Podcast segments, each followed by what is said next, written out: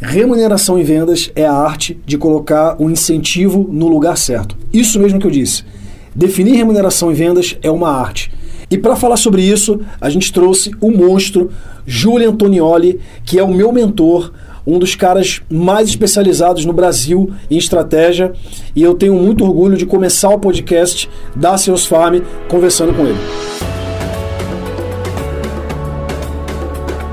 Fala mestre, eu sou Fábio Oliveira, esse é o Seus Farmcast, o podcast oficial da Seus Farm. Aqui a gente vai falar tudo sobre vendas na prática, por trás dos bastidores, com gente que tem barriga no balcão, fazendo acontecer.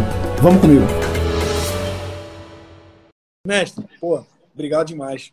Obrigado demais por você estar aqui.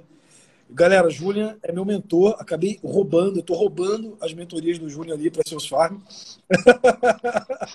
Cara, para tentar falar contigo, obrigado de verdade por criar. Imagina. Eu sei que você tem uma agenda, porra, bizarra aí, muito pior que a minha. E, cara, é um prazer demais falar contigo aqui.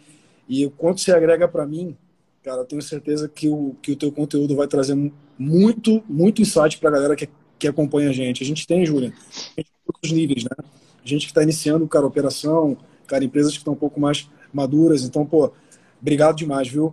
Se apresenta para Aproveita, se apresenta pra galera, fala aí quem é você, galera. Vamos lá, vamos lá. Bom, cara, é, eu sou um pouquinho mais velhinho que a turma aí, né, que vocês, então sou engenheiro naval de formação, me formei lá no finalzinho dos anos 90, em 98. É, fui trabalhar com engenharia na GM, é, acabei não curtindo essa vida de engenheiro, virei suco. E aí comecei uma empresa de software, junto com outros sócios, em 2002 uma das primeiras empresas de SaaS, né, focadas em automação de equipes em campo e vendas. Então, eu estava do outro lado da mesa, né, tentando ajudar empresas de bens de consumo a vender melhor com gente que estava em campo, executando melhor do ponto de vista de vendas, merchandising, ordem de serviço tudo mais. É, na época, a gente pegou investimento com os caras que eram um pouco famosos, né? Hoje são famosos, hoje é chique falar, mas com o pessoal do SoftBank, né? A gente acabou ficando grande, e long story short, em 2011 a gente estava, cara, em 18 países, com operação em 45 países, faturava 120 milhões de dólares. A SAP comprou a gente, fechei o ciclo, voltei para o Brasil, montei negócio de varejo eletrônico entre 12 e 14, e de lá para cá, de 14 para cá, é, na Aldas aí, que é uma consultoria que eu fundei junto com outros sócios, a gente foca em quatro áreas principais. Em planejamento estratégico, governança, operações e capital. E, invariavelmente, em todos os nossos projetos, a gente esbarra em temas envolvendo estruturação de equipes comerciais, estruturação de equipes de vendas, modelo de remuneração variável e tudo mais. Né? E, em paralelo a isso tudo aí, como eu ganhei alguma grana com tech, eu sou investidor anjo de uma pancada de empresas de tecnologia. É, então, eu devo ter feito uns 30 investimentos em caras mais famosos, menos famosos e tal. E beleza, basicamente é isso, cara. E aí com isso a gente vai conhecendo gente boa e sempre que a gente pode a gente vai dividindo também com gente boa e é um pouquinho do que a gente vai fazer aqui hoje. Animal. Eu tenho um orgulho de dizer que o Júnior indica cliente, é meu mentor. Então, assim, eu devo estar fazendo alguma coisa certa para o Júnior estar tá apostando aí na gente. Isso aí. Mestre, assim, eu queria começar é, cara, eu tenho 20 anos de história na área comercial, minha vibe é muito da área comercial. Você é um cara com conhecimento muito mais amplo. É, mas já indo para o nosso tema. Sim. Eu, coisa que eu digo muito que é, é remuneração, como definição, é a arte de colocar um incentivo no lugar certo para levar a empresa para o lugar de, desejado. Eu acho claro. que muitas empresas pecam aí. E um ponto que eu quero trazer para a gente começar esse papo é o seguinte, para a galera que está chegando. Primeiro, galera, boa noite, obrigado pela audiência. Tem uma galera aqui do Júnior, nossa, minha e tal. Cara, sejam bem-vindos. A gente vai separar uns 10, 15 minutos finais ali para o Julian responder as perguntas. Então, mandem as perguntas que eu, vou, que eu vou selecionar aqui, tentar responder o máximo de perguntas. Cara, esse conteúdo é para agregar valor para vocês.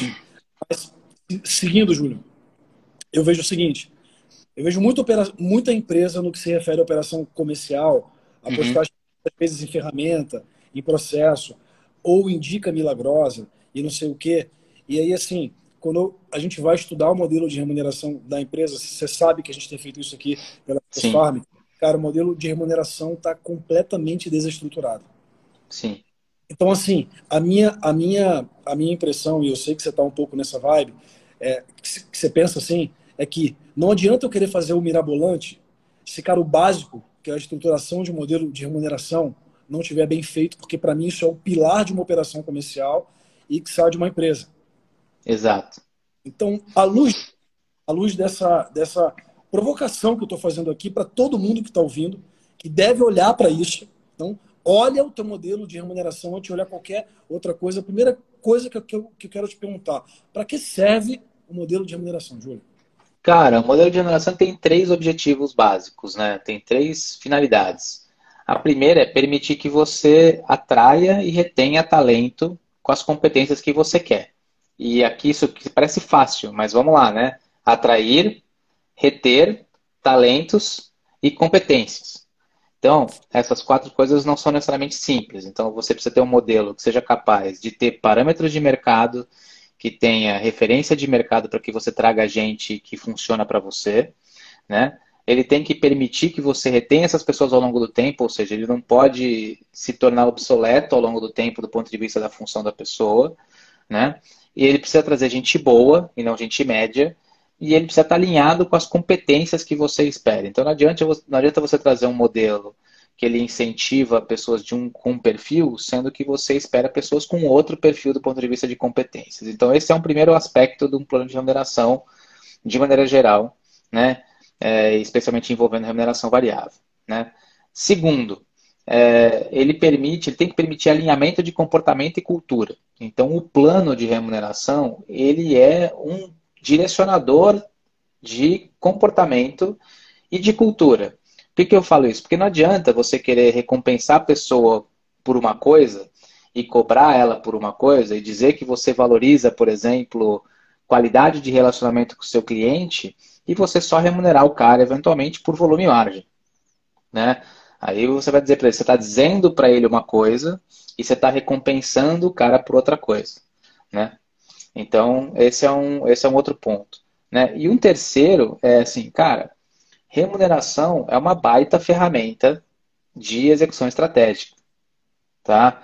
Uma baita ferramenta de priorização e foco do ponto de vista de planejamento estratégico. Especialmente quando você consegue associar ao seu plano de remuneração indicadores e parâmetros que sejam alinhados com a execução do seu plano estratégico. Então, cara, é, remuneração variável tem necessariamente esses três objetivos, e um plano de remuneração de maneira, de maneira geral, um modelo de remuneração tem esses três objetivos. Permitir que você traga as pessoas certas com as competências certas. Garantir que você alinha comportamento e cultura delas. E por último, garantir que ao fazer isso você foca naquilo que você deveria e você direciona o seu planejamento estratégico. Tá? Mestre, Fábio, deixa eu fazer uma pergunta, cara. Eu tô me vendo aqui, parece que a minha imagem tá um pouco escura. Não sei se tá um pouco escuro aqui. Se tiver, eu vou mudar de lugar, porque parece que tá um pouco escuro aqui. Para mim tá de boa. É, se, galera, feedback aí para a imagem lá do Júnior, para mim tá tudo ok. É, grande Bueno, abraço. Bueno. Ó, a Thaís disse aí que tá ótima a imagem. Então, Júlia, Ah, beleza. O Mota, ah, tá bom. Fala, Mota. Teu fã aí também, Júlia é, Motinha. Bom, Julian, é, isso, isso que você traz como sendo os objetivos parece ser algo simples, né? É, cara, para que. Mas na prática, eu, eu, eu entendo, e aí, olhando assim, você tem uma visão muito mais ampla. Eu olho muito pelo prisma comercial. Comercialmente, Sim. eu percebo que as empresas não têm uma cultura comercial. É, eu quero chamar atenção para esse ponto, porque assim, quando eu chamo de cultura comercial, eu vou te dar um exemplo. A gente já teve cases de empresas aqui na Sales que nunca tiveram uma operação que performasse. A gente pega e implementa um processo, organiza. A gente conversou muito sobre isso, né? O resultado Sim. de sequência de uma série de coisas que você vai organizando e estruturando e que, em algum momento, é, todos esses componentes organizados vão gerar uma performance de vendas melhor. Perfeito. E aí, quando a gente, quando a gente fala sobre isso, a primeira vez que o, que o, que, que o empresário, que a empresa porra de venda, faz um resultado além, muito aquém do que ele já tinha feito, e ele vai pagar uma comissão é, alta, vamos dizer assim, você percebe o incômodo. Você percebe que a empresa às vezes não tem as políticas, as regras bem definidas, no sentido de é, quais são as políticas, é, é, é assim, o prazo para pagamento, quais são os critérios que eu estabeleço da forma que eu vou remunerar e tal. Então, assim, eu, eu, eu, eu trago essa, essa, esse conceito inicial que você falou para uma linha de assim, a empresa precisa ter uma cultura comercial. Você falou, remuneração define cultura porque dialoga com o que eu, o, o que eu falo Sim. e condizente com a forma que eu remunero. E eu percebo que muitas empresas, às vezes, não conseguem ter uma operação tracionada ou um time de profissionais excelentes por não ter uma cultura comercial bem estabelecida. Né? Uhum. Então, por isso que eu entendo que o teu ponto aqui, cara, introdutório, assim, só dizer para que serve, é mega relevante para quem está ouvindo. Você, tem mais alguma coisa a acrescentar sobre isso? Não, cara, eu acho que é por isso. Eu acho que, assim, de novo, é... a gente tem que entender modelo de remuneração. O modelo de remuneração tem que estar tá balanceado e alinhado, ou seja, ele, ele não pode ser visto pela companhia como um fardo. Tá? Ele não pode ser visto pela companhia como um peso. Agora, um bom modelo de remuneração, ele também leva isso em conta. Ele não privilegia, por exemplo, a pessoa versus a companhia. Ele não privilegia a companhia versus a pessoa, versus o indivíduo. Então, o exercício que a gente precisa fazer, e de novo, às vezes o problema é que a gente está apontando para o lugar errado. E a gente está medindo a pessoa pela coisa errada. Então, por exemplo, vou dar um exemplo. Às vezes a, companhia está num estágio onde ela não está preocupada com dar resultado, mas ela está preocupada com ganhar base de clientes. Então não adianta eu botar um modelo de remuneração que seja baseado em margem e que tenha eventualmente uma, uma preocupação de remuneração de curto prazo, porque a companhia não vai conseguir fazer frente para isso e vai ficar com uma sensação de que ela está pagando o cara por um benefício que ela não está enxergando. Quando o que ela deveria fazer é falar assim, pô, então se eu estou interessado em captar cliente, eu tenho que aliar meu plano de remuneração ao indicador volume de clientes. E volume de clientes, depois de X tempo, quando aquele cliente eventualmente virar de fato um cliente, né? quando ele passar daquele período de churn, eventualmente, é, que é mais sensível. Então, de novo, eu acho que a grande arte desse negócio, porque não é uma ciência, né? é uma ciência por um lado, mas é uma arte pelo outro, é você conseguir entender o que, que você quer no final do dia, como resultado do trabalho daquela pessoa. E na hora que você entende o que, que você quer no final do dia como resultado pelo trabalho daquela pessoa, você consegue alinhar daí os interesses do indivíduo por entregar trabalho e da companhia por ter resultado para aquele trabalho. Já vamos entrar nesse ponto então. Então assim, qual é a dica assim para como eu definir, como eu defino o modelo de remuneração? Julian, qual é qual, qual é a tua, a tua dica assim prática para a galera que é, tem porque eu percebo que assim grande parte das operações que a gente pega é simplesmente um. A pessoa pega e fala lá, cara, vou pagar um e-mail, vou pagar 30 reais por, por venda fechada, 100 reais por, por é. venda. Chuta o modelo, né? Então, cara, Sim. qual é a dica básica para a galera assim, de como definir o modelo de remuneração? O que, que a gente costuma adotar aqui como prática? O que, que a gente vê como prática de maneira geral? Primeiro, acho que vale explicar tipos de modelo de remuneração, né? estruturas típicas de modelo de remuneração. E uma estrutura típica de modelo de remuneração é o modelo de comissionamento, né? pelo menos o custo variável. É um modelo de comissionamento. Tem casos aí de comissionamento puro, sem fixo, e tem casos de comissionamento mais valor fixo, né? fixo mais variável.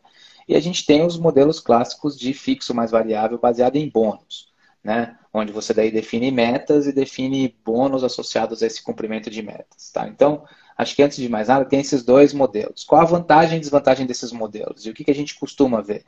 Modelos baseados em comissão são modelos muito fáceis de medir, de maneira geral, né? Porque ele, ele é tipicamente relacionado a uma variável, seja ela volume de vendas, volume de faturamento, caixa, cobrança, são modelos de medição fácil.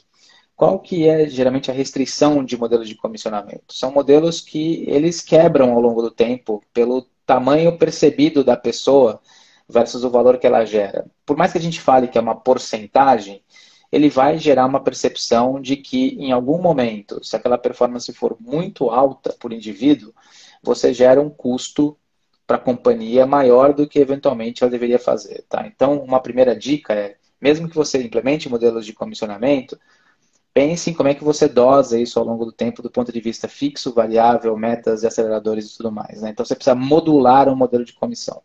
Né? Os modelos de fixo mais variável são mais fáceis de fazer isso. Agora, como é que a gente define qual o melhor modelo? Tudo parte daquilo que você espera para a companhia. Então, um modelo de remuneração variável, ele parte do seu planejamento para a companhia. Então, o que você precisa fazer é o seguinte, ah, então, cara, meu plano para 2021, por exemplo, ah, o plano da Sales Farm para 2021 é conseguir chegar em A, em B e em C.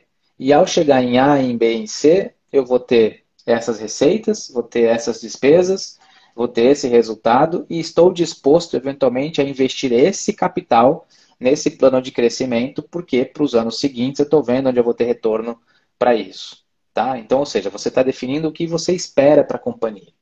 A partir dali, você consegue dizer, poxa, se eu espero isso para a companhia, o que, que eu preciso que a minha equipe comercial me entregue para que eu chegue lá? Ah, então eu preciso que a equipe comercial entregue esse volume de clientes, essa margem, esse volume, e tudo mais. E qual que é o resultado que isso gera para a companhia? Ah, isso gera um resultado para a companhia de 100.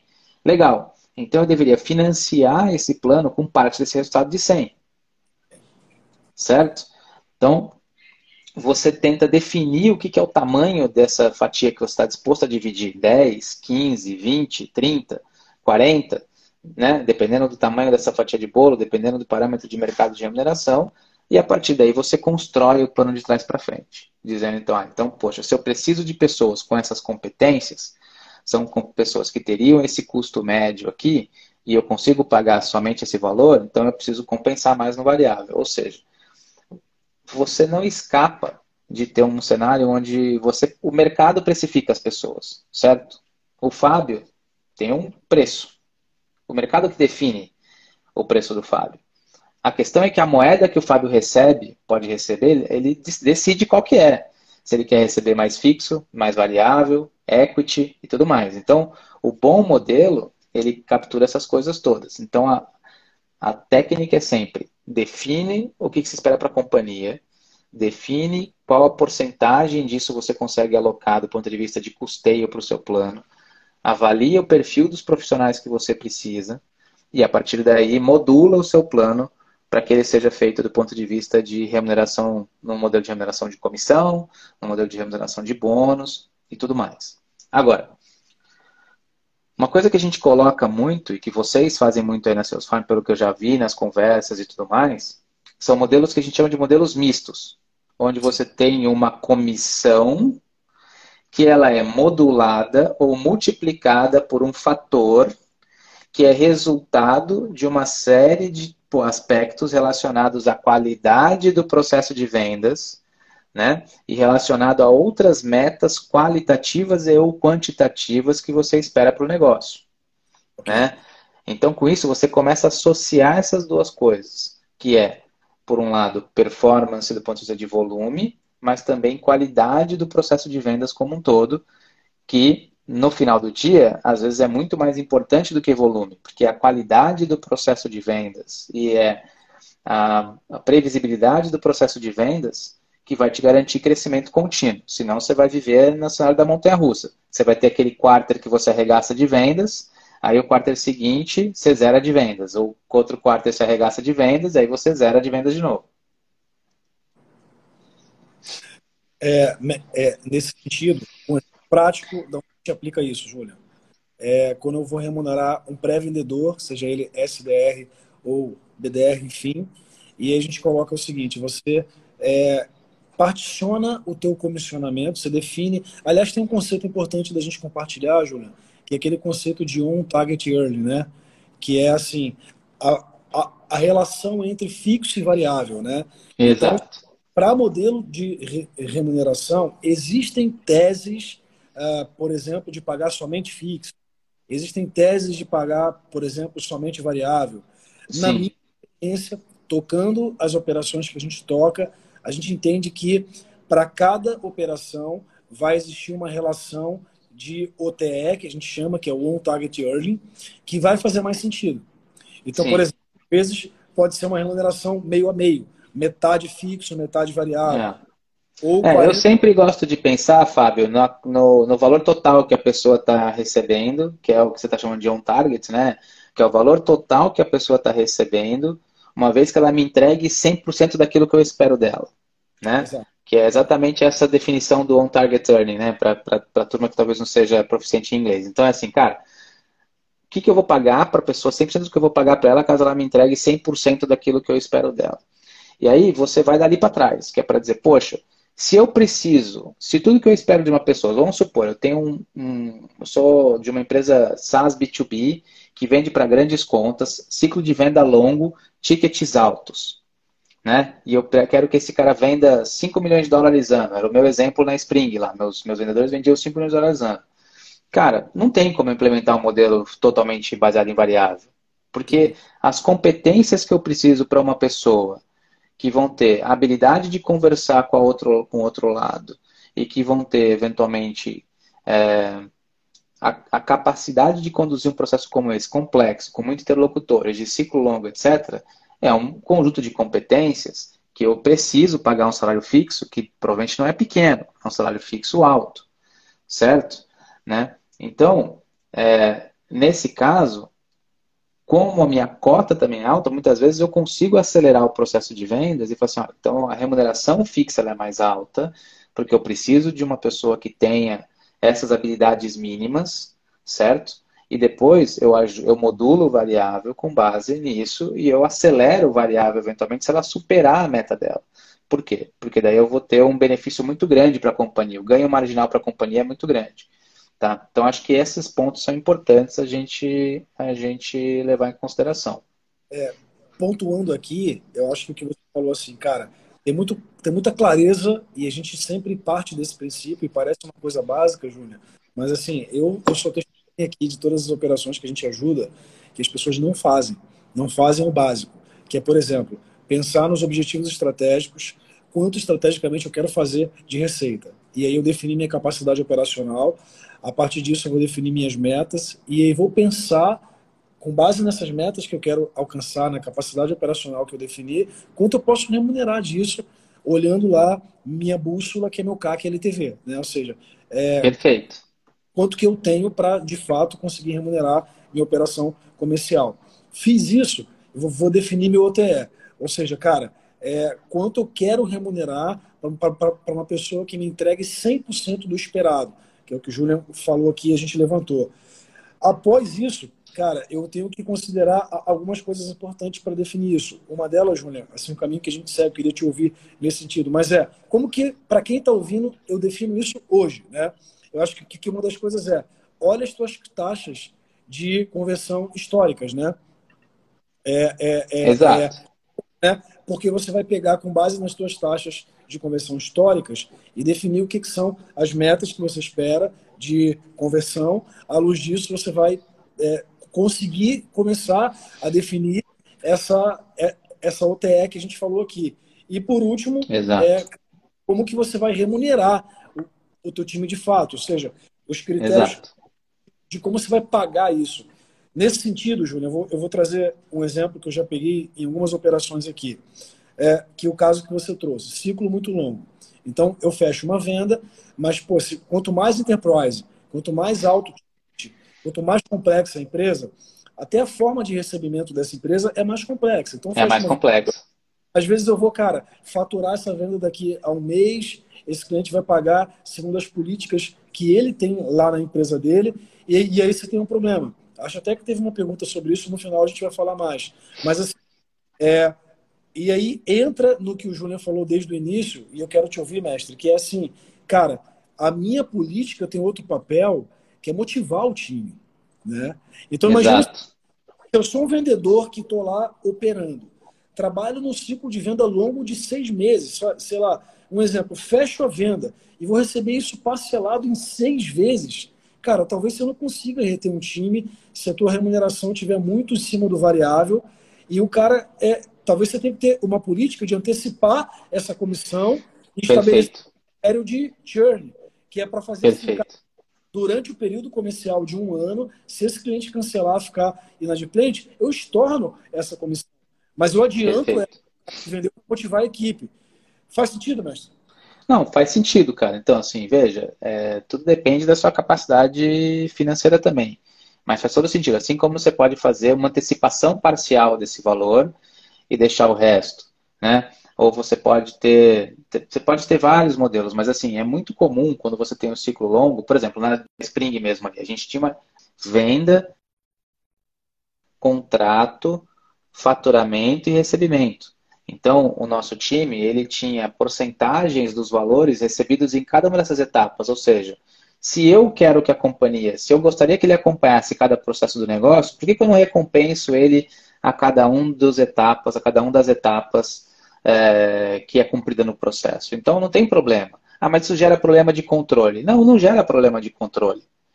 Tá? E, na verdade, o benefício que você ganha do ponto de vista de alinhamento de cultura e comportamento, ele também ele, ele se sobressai sobre o eventual custo é, de controle que você pode ter. De novo, alinhamento de cultura e comportamento. Eu quero que o vendedor esqueça da oportunidade assim que ele vendeu, ou eu quero que ele acompanhe o cliente até garantir que o cliente percebeu o resultado por aquilo que ele fez e a companhia perceba o resultado daquilo que ela entregou para o cliente. Total, total. Qual a mensagem que eu quero passar? De novo, tudo é desenhado do ponto de vista da mensagem que você quer passar, né?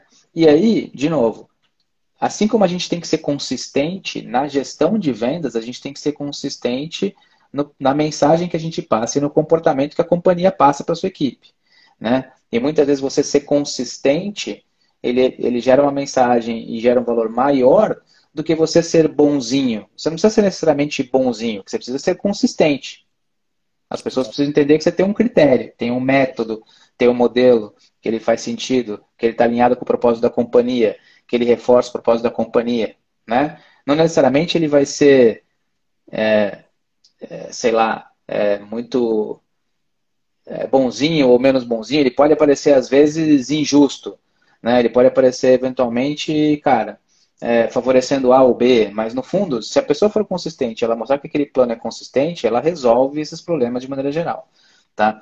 Então, acho que essa é uma preocupação que a gente tem que ter sempre, de novo, alinhando cultura e comportamento, e, e isso você modula quando você paga, de que forma você paga e tudo mais.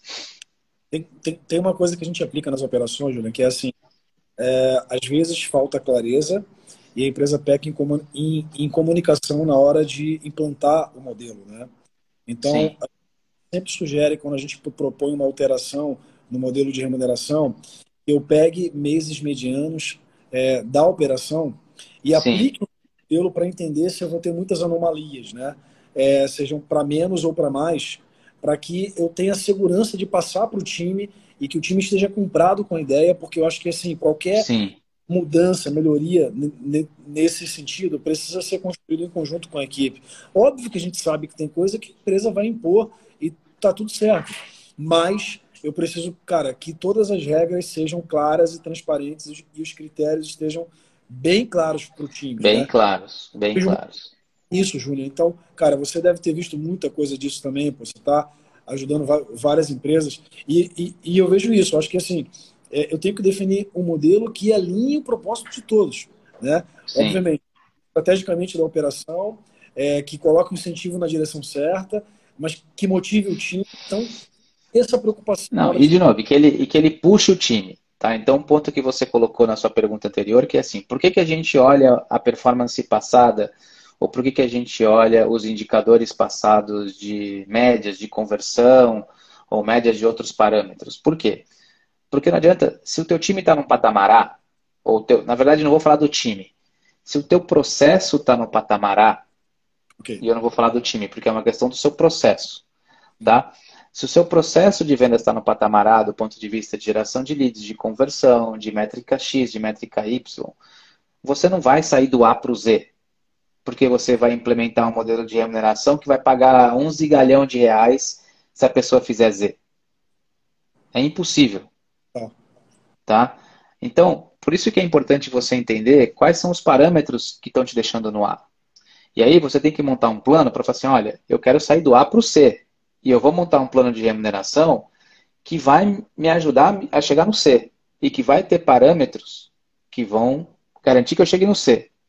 Quando eu chegar no C, eu provavelmente vou ter que mudar meu modelo de remuneração ou vou ter que mudar os parâmetros do meu modelo de remuneração e daí já está uma vantagem de você usar esses modelos mistos com fatores qualitativos versus comissão, ou fatores qualitativos versus bônus, porque você consegue mudar o seu, as, os seus parâmetros de remuneração sem mudar o modelo de remuneração.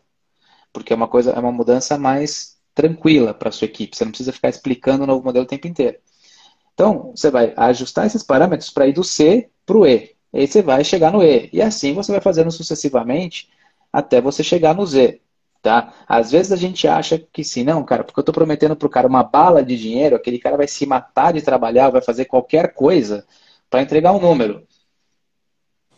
Será? Será? Né? Será que é porque, sei lá, eu ganhei ontem uma prova de kart indoor e tinha um olheiro lá e o cara falou assim, cara, vou te pagar 5 milhões, 10 milhões de dólares, que é uma pechincha para um, um piloto de Fórmula 1, mas você, é muito mais que você vai ganhar na sua vida. Vou te botar numa cadeira de um piloto de Fórmula 1 e você vai conseguir fazer a volta mais rápida no treino? Não necessariamente. Não vai rolar. Né? Então a gente tem que entender que a performance do, do executivo de vendas, do vendedor ali, ele é uma função também da maturidade do seu processo de venda. E o seu modelo de remuneração, ele não está resolvendo só o vendedor, mas ele está endereçando também a maturidade do seu processo. Total. Nesse sentido, mestre, posso, posso colocar um ponto aqui? Bora. Só para a gente fazer um, uma re, recapitulação até aqui, porque já foi coisa para caceta. Para quem está ouvindo, está entrando agora, enfim, Cara, qual a importância de definir um modelo estruturado? Primeiro, garantir a, a, a tua capacidade como empresa de reter, de alinhar e etc. talentos. O Julian colocou aqui. Segundo, permitir um alinhamento cultural. Então, a tua remuneração diz muito sobre quem você é. Às vezes, tem uma frase que eu gosto muito, que o que você é grita tão alto que eu não consigo ouvir o que você diz, né? Às vezes você está pregando para o teu time comercial, mas a tua remuneração diz outra coisa completamente diferente, então vale Sim. a pena olhar isso. Uma outra coisa, cara, direcionar de acordo com o teu planejamento estratégico. Então, a tua, o teu modelo de, de remuneração precisa apontar para a direção certa. Outro ponto que a gente falou aqui, isso é mega importante. Eu vejo muita gente, Júlia, muito, pa, pa, pa, parece básico, cara. Eu quero crescer base de cliente, mas eu estou remunerando com base no ticket. Caceta, se tu quer crescer base, esquece o ticket. Remunera Exato. de cliente que você quer botar para dentro.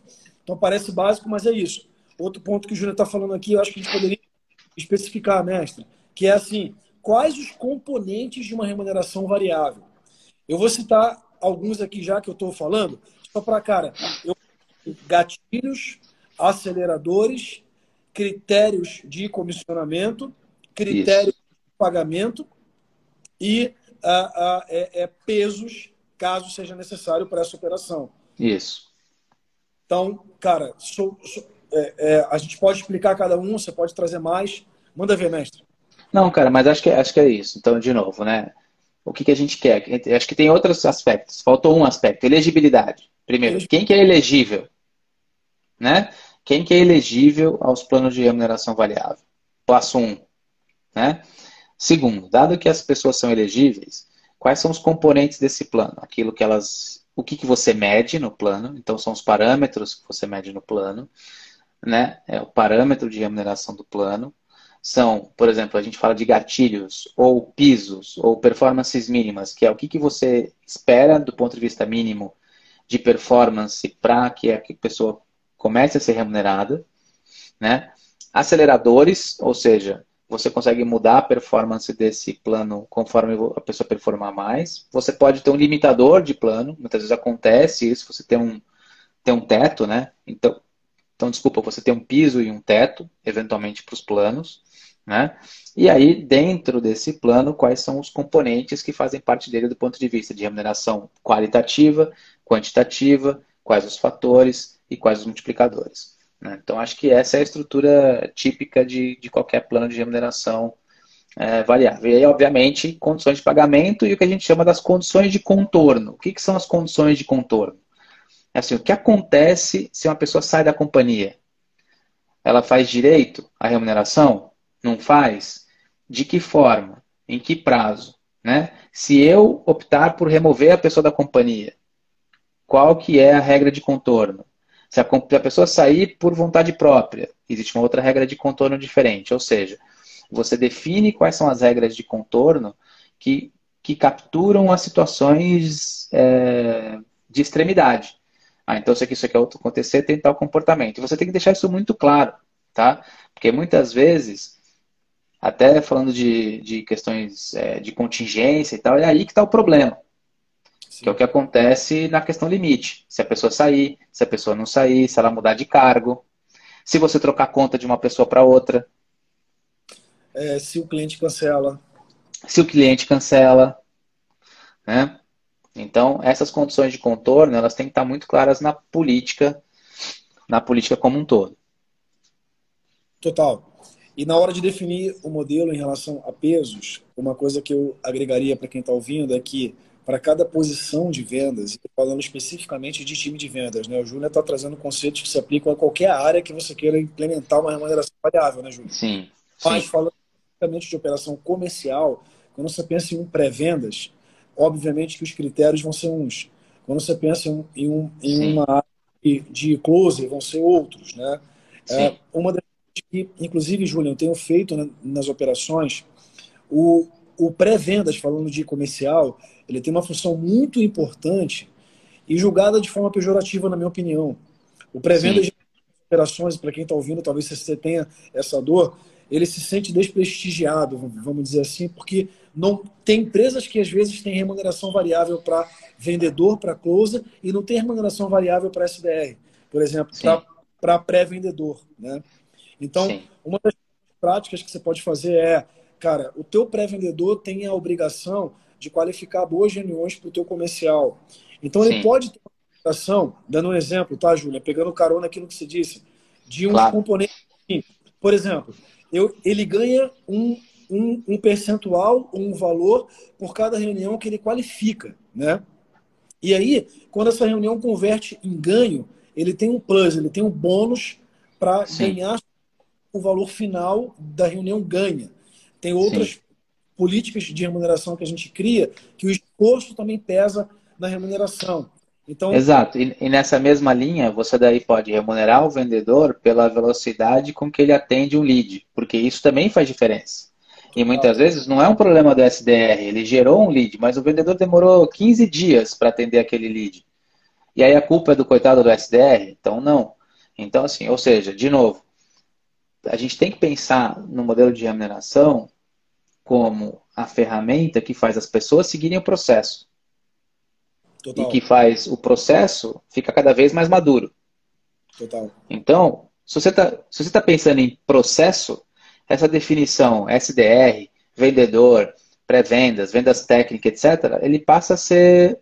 se abstrai essa definição porque você não está remunerando o vendedor, você está remunerando o processo de vendas, que tem vários agentes, e daí você deveria dividir essa remuneração ao longo de todos esses agentes que fazem parte desse processo é, de vendas como um todo. E uma outra dica importante é criar SLAs, né? Cara, construções importantíssimas para fazer isso valer. Então, por exemplo, o que você falou agora acontece muito. O pré-vendedor tem um trabalho gigante para qualificar uma reunião e às vezes o vendedor ele não qualifica.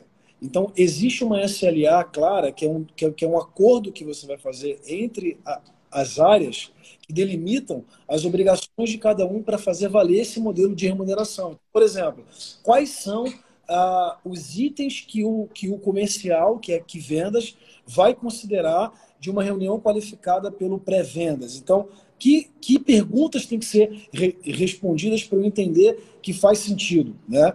Porque o, o, o teu pré-vendedor ele vai receber por essa reunião, de acordo com o modelo que a gente define. Então, assim, se eu... Júlia, voltou, voltou? Foi. Então, assim, o teu pré-vendedor vai receber de acordo com estabeleceu. Show. Então, a, a SLA define que parâmetros. Eu vou dar um exemplo. Aqui na Sales Farm eu tenho que saber o ticket, tenho que saber o nicho, tenho que saber se o cara tem budget, tem alguns critérios. Se o meu closer pegar uma reunião sem esses critérios, ele não qualifica. Ou seja, o meu pré-vendas não vai receber por aquela reunião. Então, esses documentos são importantes para balizar tudo que você definiu como regra de remuneração e aplicar isso no teu processo. Faz sentido, mestre? Exato. De... Não, total. De novo, eu acho que, eu acho que assim, para a gente simplificar para a galera aqui, que às vezes a gente, a gente conhece mais do assunto, a coisa às vezes fica meio óbvia para a gente. Mas assim, qual que é a regrinha de bolo? Esquece as pessoas. Pensa no processo. Total. Pensa na cadeira. esquece o indivíduo. Esquece se o cara é vendedor, se o cara é Zé, se o cara é João, se o cara é Y, se o cara é Z. Pensa no processo. Se você pensar no processo e nas peças do processo, e aquilo que a gente fala também da máquina de vendas, a máquina de vendas é um processo. E é por isso que a gente chama de uma máquina, porque você coloca as diferentes engrenagens. Se você pensar dessa forma, fica muito mais fácil de você estruturar um modelo de remuneração que garante que todas essas peças funcionam de maneira coordenada entre si. Tá? E aí depois é uma brincadeira de, poxa, puxo mais para cá, puxo mais para lá, o que, que é mais importante nesse momento, tudo mais e tal. Né? O que, que por exemplo, faz testes, por exemplo, o que, que, o que, que gera mais resultado, eventualmente, gera mais resultado eu premiar melhor o engenheiro de vendas, premiar melhor o pré-vendas ou premiar mais o vendedor? Às vezes, você aumentando a premiação na qualificação ou no processo de condução da venda técnica, você tem uma, uma alteração na performance da venda como um todo, sem ter que mudar a remuneração do outro componente. Então, também depende de você identificar, naquela tua trajetória de A para Z, quais são os componentes que você tem que mudar na sua performance do processo comercial para chegar no Z. Total. E aí, esse componente está associado a uma função, que por sua vez está associado a uma pessoa. E, portanto, a remuneração que você tem que mexer é daquela pessoa. Sim. Né? Então, cara, eu acho que é, eu acho que é por aí. Né? É assim, existem muitos. E os modelos eles podem ser simples, né? Eu vi aqui algumas perguntas passando, ah, mas aí fica muito complexo, pode ser muito complexo. Cara, não é complexo. Você pode é. ter modelos com três, gente... quatro indicadores que captam isso. É. A gente vai separar para responder essas perguntas já já. Galera, então, já aproveitando a deixa aqui do Júnior, mandem as perguntas que a gente vai parar aqui. Já, já vou parar para responder. Antes de parar para responder as perguntas, para a galera que está aqui, eu quero levantar uma coisa, mestre. Quero Assim, afinal de contas, a gente pagou uma fortuna para você estar tá aqui, né? Ah, ó. então, eu quero... A minha remuneração variável não foi muito bem definida, cara. Acho que. Nem eu fico. Errei, errei, ah, errei. Rolou, nem... rolou só no fixo. Mas agora você já está aqui, já era. Então... Ou não, né? Ou vai vir em equity, não sei. Vamos ver. É claro, é claro. É meu mentor na Seus Farm, está me ajudando com o business plan, com um monte de coisa. É claro. É, já está no meu board. Mestre, olha só é, eu tenho alguns cases. A gente tem encarado vários desafios. Galera, agora é hora de vocês estarem aqui, show? Presta atenção nessa droga. Olha isso aqui que a gente vai falar, porque quem é indústria, quem é serviço, quem é comércio, quem tem peculiaridades, é esse momento que a gente vai trazer aqui, cara, problemas assim que eu quero ouvir o Júlia sobre isso. Eu tenho direcionado várias empresas em relação a modelo de remuneração e eu tenho certeza que o Júlia tem muito a agregar sobre isso. Mestre, eu vou, eu, eu vou trazer um cenário, tá, galera? Quem tiver cenários, mandem pergunta. Manda pergunta para a gente falar. Show? Mas, mestre, eu quero trazer um já aqui. Grande empresas que a gente atende, tanto lá no 4.0, que você é mentor, eu estou lá nas mentorias também, estava, né, e tal, agora, né, parei ali um pouco, estou focado em outras coisas, mas assim, grande parte das empresas de economia real, indústrias, distribuidores, etc., que trabalham muito no modelo de representação comercial. Então, o cara Sim. tem aquele modelo tra tradicional que muita gente aqui tem, de re representante na rua, uh, aquele modelo onde o cara é um CNPJ, eu não tenho total autonomia sobre ele, eu não Sim. posso interferir na rotina dele, eu fico meio que dependente desse cara. Ponto. Uhum. Veio pandemia, grande parte dessas empresas foram se viram forçadas a ir para o canal do online e abrir Sim. um canal vendas internas, é, ou inside sales, ou vendas online, porque, cara, parou venda física. E mesmo Sim. a pandemia, já era uma coisa que a gente precisava é, implementar, porque é fato, a venda hoje é multicanal. Né? Eu Sim. preciso estar presente em, em, todos, em todos os canais. Porém, vem o grande desafio, e, cara, você que está ouvindo aqui sabe do, do que a gente está falando, que é o seguinte: o modelo que eu tenho de remuneração para quem é representante é um, é o modelo tradicional que a gente tem aí, cara, é, tradicionalmente para todas as empresas. Mas a partir do, do, momento que eu implemento uma operação interna de vendas online, criam-se uhum. várias fricções. Uhum. Uma delas, o time de rua entende como um, um tipo de canibalismo. Uhum. Poxa, a empresa está querendo me tirar do circuito. Uhum. E a tendência desse time externo para muitas operações, eu tenho vários clientes aqui na Salesforce nesse, nesse ponto, tá, Júlio? É que esse time é, é, é, é, o, é o time de representantes, o modelo tradicional, querer sabotar essa operação interna. Uhum. Certo? Então, assim, eu já vi de tudo, né? É, nesse sentido. É, eu vou muito numa linha de, se eu for estruturar uma operação interna e grande parte da minha operação, do, do, do meu resultado hoje, depende do, do, time externo, eu preciso criar um modelo onde eu não vá me canibalizar, onde eu vá criar Sim. uma sinergia. Né? Então, nesse sentido, eu vejo o cara como um grande desafio para essas empresas que estão nesse modelo. Eu tenho várias aqui na Seus Farm. Eu queria te ouvir em relação a isso. O que, que você entende sendo boas práticas? O que, que pode ser feito? Pode ser, mestre? Não, vamos lá, cara. O que, que a gente costuma fazer? Então, assim, ó, Vamos de novo, vamos pensar, vamos voltar de novo para o objetivo. Qual é o objetivo da companhia quando ela vai compatibilizar esses dois modelos? O objetivo da companhia não é. Você está ouvindo? Tá, tá beleza? Agora sim, agora sim. Qual que é o objetivo da companhia? O objetivo da companhia não é trocar um canal de vendas pelo outro. O objetivo da companhia é aumentar o volume de vendas como um todo. Né? É potencializar essa combinação de canais. É potencializar o canal digital e é potencializar o canal físico. É potencializar o revendedor. Então, ah, costuma fazer nesses casos é montar um modelo onde você continua. Mestre. Oi. Opa. Tá dando uma travada, não sei se isso se, para mim. Galera, dá um feedback aí se é só para mim ou não. Para mim estava normal aqui, não sei se foi só para você aí, mas para mim estava ok aqui. Então, beleza. Então, perdão, mestre, manda ver. Vamos lá. Então, o que, que a gente faz? O objetivo, o objetivo da companhia não é trocar um canal pelo outro. Não é isso que ela quer. O que a companhia quer, em geral, é potencializar os dois canais, é integrar os dois canais. E tipicamente o que acontece é que ao fazer isso, você aumenta o volume de vendas como um todo e você aumenta a torta para todo mundo. E se isso é verdade, você não precisa trocar remuneração, você pode adicionar remuneração. Né? Então, o que a gente costuma fazer é um modelo onde você implementa suas equipes internas, elas percebem parte de remuneração e elas são medidas, assim como o representante, pelas coisas que o representante faz. Ou seja, o representante ele continua percebendo a remuneração daquela, daquela área de vendas que ele atua e tudo mais. Agora, o que, que você pede para ele em contrapartida? Você fala assim: olha, amigo, agora eu estou te ajudando a vender. Eu tenho uma equipe aqui que, no fundo, está ajudando você a vender você vai continuar percebendo essa remuneração. Então, faz o seguinte: abre seu território, aumenta seu volume. Eu vou ajustar seu contrato para dizer, olha, eu preciso que você saia da meta A para a meta B. Eu preciso que, se, não, se você não fizer isso, eu vou dividir seu território eventualmente. Então, você discute um modelo de contrapartida, que é assim, olha, eu não vou fazer nada aqui para te prejudicar, muito pelo contrário, estou te ajudando. Agora, com esse esforço adicional que eu estou fazendo, você concorda que você pode ampliar sua área, vender mais, consequentemente se remunerar mais com esse apoio, e daí a companhia vai ganhar mais e ela consegue carregar esse custo adicional? Então, essa tem que ser a discussão. A discussão não tem que ser rouba-monte. A discussão tem que ser como que eu aumento o monte. Total.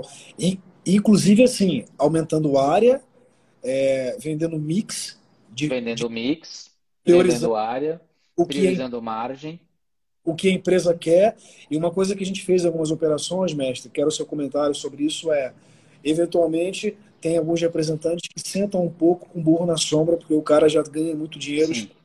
muito, e ele não expande mais áreas, etc. Então, criar uma área de vendas que atue para a expansão desse representante Sim. ganha sobre isso, mas às vezes uma, uma remuneração um pouco menor do que ele isso. ganha ele tivesse fazendo esse esforço. Ou você, ou você divide remuneração por ativação e por retenção. Então você tem o cara que é remunerado pela ativação do cliente e o cara que é remunerado pela retenção do cliente, que é um pouco do que a gente fala de hunter e farmer, ou seja, você consegue implementar esses modelos. É óbvio que sempre vai ter o cenário daquele representante que não está performando legal, que você tem que tirar o cara, trocar o cara e tudo bem. E você e essas situações em geral são situações de você oxigena o modelo como um todo. Faz parte, né? A gente não está dizendo que você tem que ficar acomodado com uma performance ou com alguém que, tá, que não está fazendo aquilo que você quer.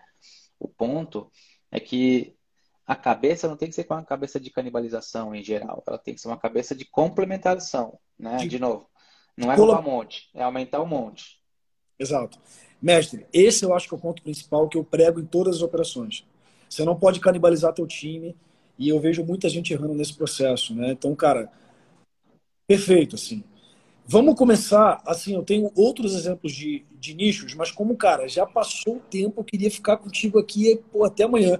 É, cara, esse assunto me interessa muito. Eu tenho certeza que para a galera que está ouvindo também. Mas assim, Júlia, eu vou já entrar em outro nicho pegando uma pergunta. Então a gente Beleza. Já, já começa a responder as perguntas e tá. O, o Paulo trouxe ali distribuidora de, de equipamento, ele está falando, é um distribuidor é, de equipamentos de segurança, venda recorrente, ciclo curto, sugestão de modelo, né? É... Cara, ciclo curto, modelo de comissão funciona, modelo de meta por trimestre funciona. Eu montaria um modelo, eu gosto de um modelo, por exemplo, de meta por trimestre baseado em abertura de clientes, recorrência de clientes e volume de vendas. Então, o que, que eu mediria? Eu mediria três coisas. Eu montaria um painel, montaria de novo. Esse cara vai ganhar, vamos supor que você gostaria de pagar para ele 10 a cada 100 de vendas. Estou chutando números aqui, tá? Então, beleza. Se ele fizer 100 de venda, ele ganha 10. Agora, ele ganha 10 se ele abrir pelo menos X clientes novos e se ele garantir pelo menos X pedidos em clientes recorrentes. Por quê? Porque daí você vai forçar esse cara a trabalhar essas duas variáveis e isso vai multiplicar o fator que ele tem a receber naquele período, né? Se ele não fizer, ele vai receber menos. Se ele fizer mais, ele vai receber mais. Por quê? Porque para você, como distribuidor, essas três coisas interessam. Que ele abra novos clientes, que ele mantenha os clientes existentes continuando a recomprar e que ele garanta um volume mínimo que você espera, né? né? Então, acho que faria isso. Agora, tanto faz o modelo de comissão ou bônus. Tem uma coisa só que eu adicionaria, se pô, o mestre permitir, talvez faça sentido, é assim, talvez margem de contribuição. É, margem ou mix, aí depende um pouco da sua política.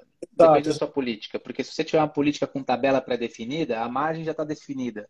Então, como o distribuidor geralmente trabalha com tabelas pré-definidas, a margem já está lá. O cara não tem muita flexibilidade de negociação. É uma questão de você definir a tabela, né? É, mas o que pode ser uma variável aí, já que você levantou, é mix. Por exemplo, você pode exigir do cara mix, por exemplo, mix de produto, alguma coisa nesse sentido, tá? De novo, o importante é, cara, qual que é a sua estratégia? Sua estratégia é introduzir um produto novo como distribuidor?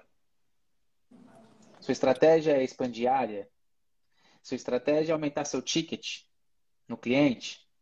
É um pouco de cada coisa? Né? Então, como é que você faz?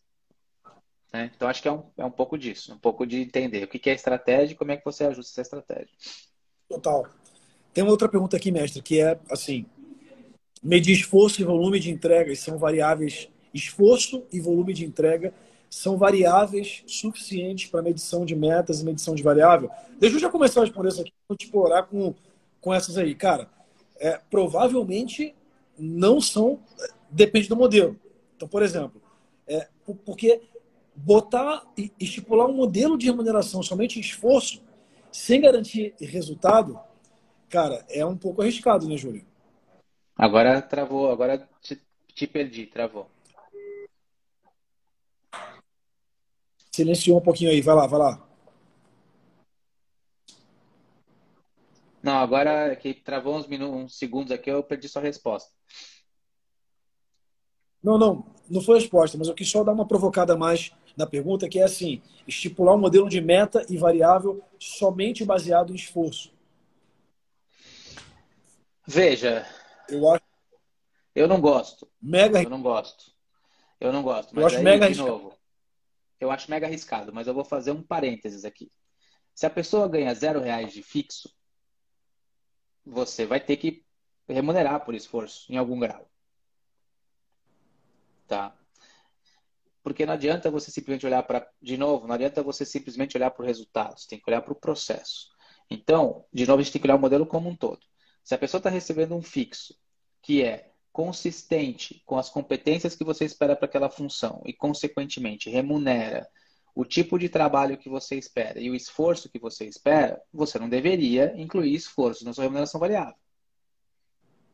Agora, se você está colocando uma pessoa ali que você não tem remuneração fixa nenhuma, ou que ela está sendo sub subremunerada por qualquer situação de circunstância da companhia e tudo mais, vis-à-vis -vis o conjunto de competências que ela tem, tá? E aí você pode, eventualmente, ter uma parcela da remuneração variável atrelada a esforço. A dificuldade aqui é você quantificar esforço. O que, que é esforço do ponto de vista de quantificação? Né? Como é que você controla isso? É volume de proposta enviado? É volume de visita feito? É volume de ligação? É quantidade de leads gerados, eventualmente? Eu não sei dizer. Aí você tem que pensar o que, que você consegue quantificar do ponto de vista de esforço. Tá? Então, o difícil aqui nesse, nesse, nosso, nesse nosso assunto é que dificilmente tem uma resposta que é binária, sim ou não, zero ou um. Tudo depende do seu modelo como um todo. Né?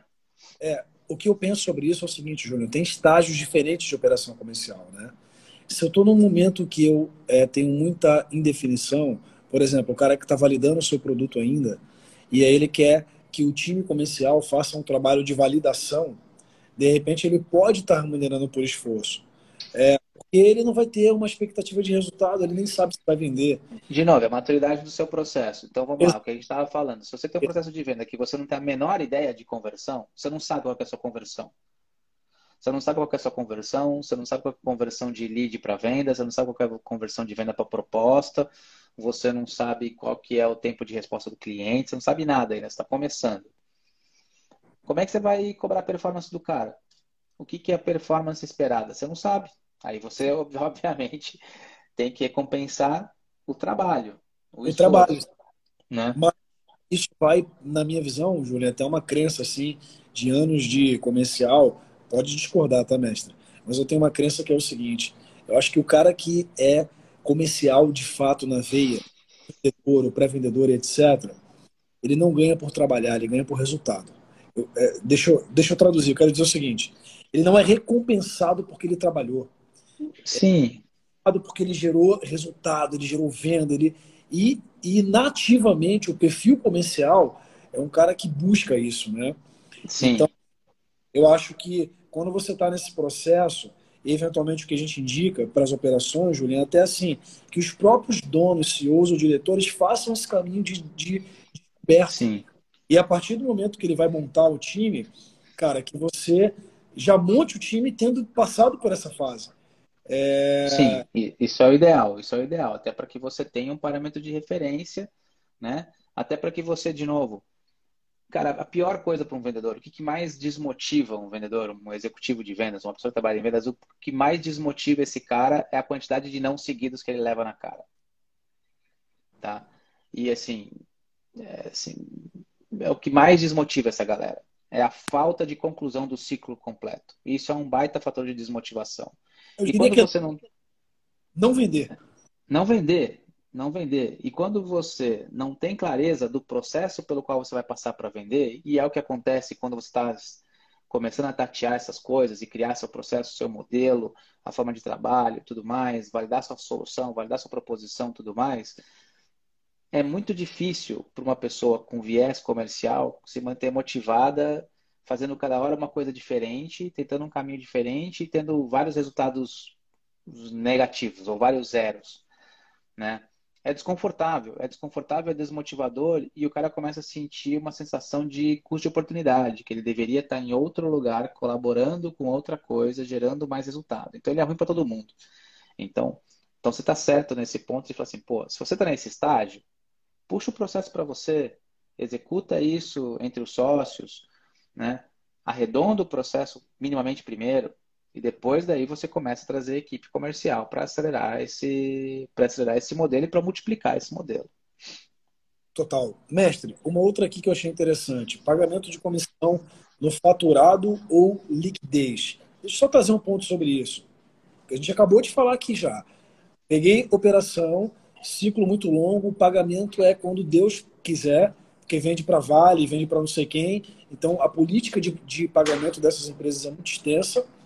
É, de, de novo, o que o Julian já falou, que é, cara, avaliar o que faz sentido para a tua operação. Nesse caso, era uma empresa investida, tinha caixa, podia fazer cash burn.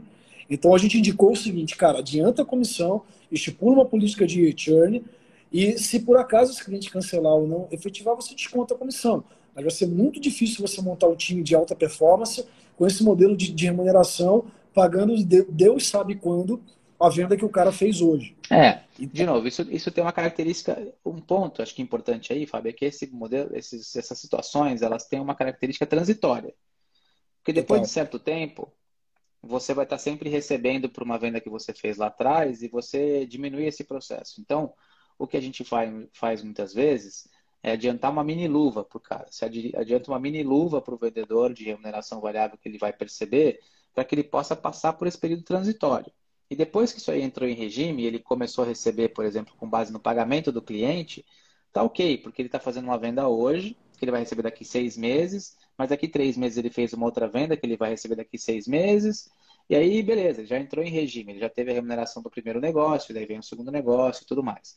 O que é importante nesses casos onde você remunera somente no recebimento, de novo, são as condições de fronteira. Né? Vou dar um exemplo. Ah, você não entregou aquilo que precisava ser feito para que o cara oferecesse remuneração. Você remunera o vendedor ou não? Ele teve responsabilidade sobre aquilo? Em que parcela? Ou, nesse meio tempo, o cara saiu. Você vai continuar remunerando o cara. Se você receber lá na frente, não vai? Vai remunerar na saída? Então, as condições de fronteira elas são, cada, elas são relevantes quando esses intervalos entre cobrança e recebimento são longos. Quando os intervalos são curtos, eu prefiro fazer com base em recebimento e não em faturamento. Quando esses intervalos são curtos. Se o teu ciclo é curto, por exemplo, você fatura e recebe com 30 dias, fatura e recebe com 40 dias, eu acho que é ok você fazer com base em recebimento. Tá? Agora, se o teu ciclo é longo, 60, 90, 120, 180, aí eu acho que você precisa pensar ou em dividir ou em garantir que um período transitório você remunere para que o cara depois entre em regime. Show, mestre. Cara, tem algumas aqui, eu vou pegar uma que, assim, tem, tem uma interessante aqui, que é... Cara, essa a gente meio que já respondeu, só vou passar batido. Visitação loja versus e-commerce. É, fala que ele perde a, a retenção, porque lojas não falam sobre loja conceito. Como, é que muda? É o que a gente acabou de falar aqui. Tem que tirar o sentimento de canibalismo, de, de competição. É e isso você. Bom, o, melhor, o, melhor, o melhor exemplo para isso é a Caixa Econômica Federal. Um exemplo que todo mundo aqui vai entender. A Caixa criou loterias, loteria online, certo? Aí as, aí as loterias físicas, a gente participou de certo grau desse projeto, as loterias, as lotéricas físicas falam assim, poxa, a gente vai, vai acabar com o nosso mercado, vai acabar com a gente, vai, vai acabar com venda da gente tudo mais. A gente, e os caras começaram a fazer lobby contra, até o dia que a gente foi lá e conseguiu definir um modelo que era o seguinte a caixa, ela não está preocupada com margem do produto. Ela está falando assim, cara, tanto faz para mim se vai vender o cara online ou se vai vender o cara offline. O que eu quero é que venda mais loteria e que o cliente tenha mais conveniência em comprar e apostar na loteria. Então, ela fez o seguinte: eu vou fazer o seguinte, galera. Olha, a comissão que vocês recebem é X, é 5%, é 8,25% para ser exato. Vocês vão receber, vocês recebem 8,25% sobre os jogos feitos na sua lotérica. Todos os 8,25% dos jogos feitos pelo online, eu vou botar num bolo de dinheiro. Eu caixa. Vou botar nesse bolo. E aí eu vou fazer o seguinte, todo mês eu vou fazer um relatório do ranking das lotéricas. Quem vende mais e quem vende menos. Então, Juliano vendeu 10, fulano vendeu 9 e tal e eu vou distribuir esses 8,25 do meu bolo de maneira proporcional às suas vendas. Então, o que, que a Caixa disse? Olha, se preocupa em você vender cada vez mais, que você vai morder essa fatia da remuneração online que você não tinha antes. Tá? Então, de novo, qual, qual que é a mensagem aqui? A brincadeira não é aumentar a margem, a brincadeira é aumentar volume. Então, eu brinco de como é que eu aumento esse bolo e como é que eu distribuo esse bolo. A gente faz o mesmo modelo com redes de franquias, por exemplo, que criam vendas online. Que é um problema clássico de rede de franquia. Que fala assim, pô, agora você criou um e-commerce na franquia e o cara vai deixar de comprar na minha loja. Não, beleza, cara. Tudo que eu vender na loja, na franquia, no e-commerce aqui, eu pego 8% do royalty, X%, e eu distribuo para todo mundo na proporção das suas vendas offline. Tranquilo. By the way, se você servir a venda offline, porque o cliente vai receber na sua, na sua loja, a gente inverte. Então, assim, existe. esses modelos, acho que assim, a gente tem que, a gente já falou disso, né? Mas a gente tem que, a cabeça tem que ser aumenta o bolo e não rouba monte. Aumenta o monte e não rouba monte. É, cara, você precisa ser extremamente contra canibalismo. Exato. Não pode haver canibalismo e todo teu modelo de remuneração tem que ser para gerar essa política de, de, aumentar o bolo que o Julian está falando e, cara, e é o que a gente promove. Julian, cara, tem algumas, mas vou, vou, vou pegar uma última aqui é, para a gente ir caminhando para o fim. Galera, tá curtindo aí? Dá um feedback para gente.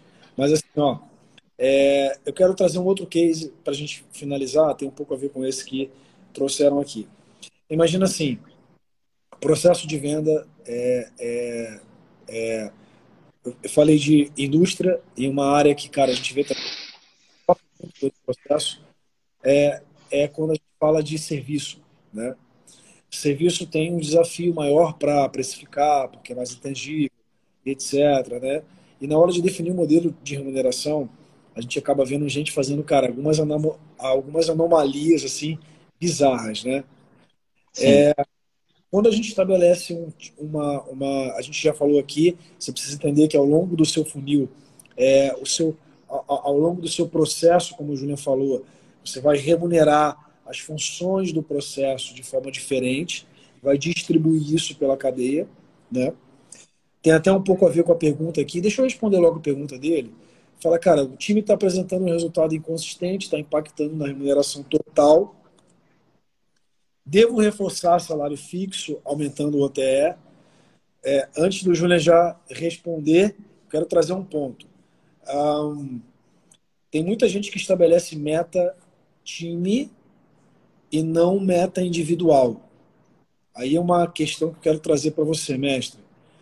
É, eu já vi vários modelos de, de, remuneração onde não existe meta individual, só time.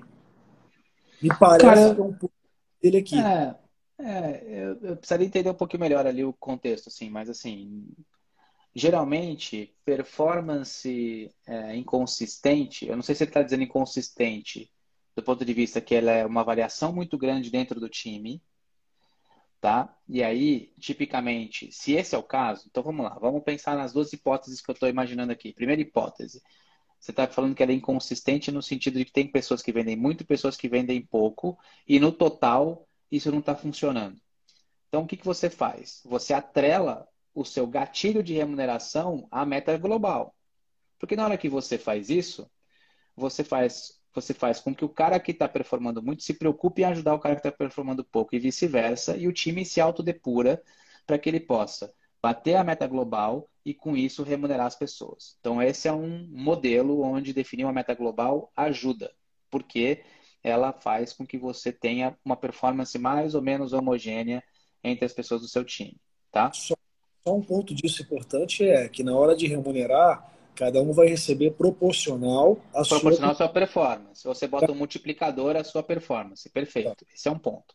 Agora, segundo ponto, ele poderia estar falando do ponto de vista de inconsistência, que é o que a gente chama do efeito montanha-russa, que é você tem um, um quarter ou um período com performance boa, no período seguinte performance ruim, período aí a sua performance é inconsistente ao longo do tempo, tá?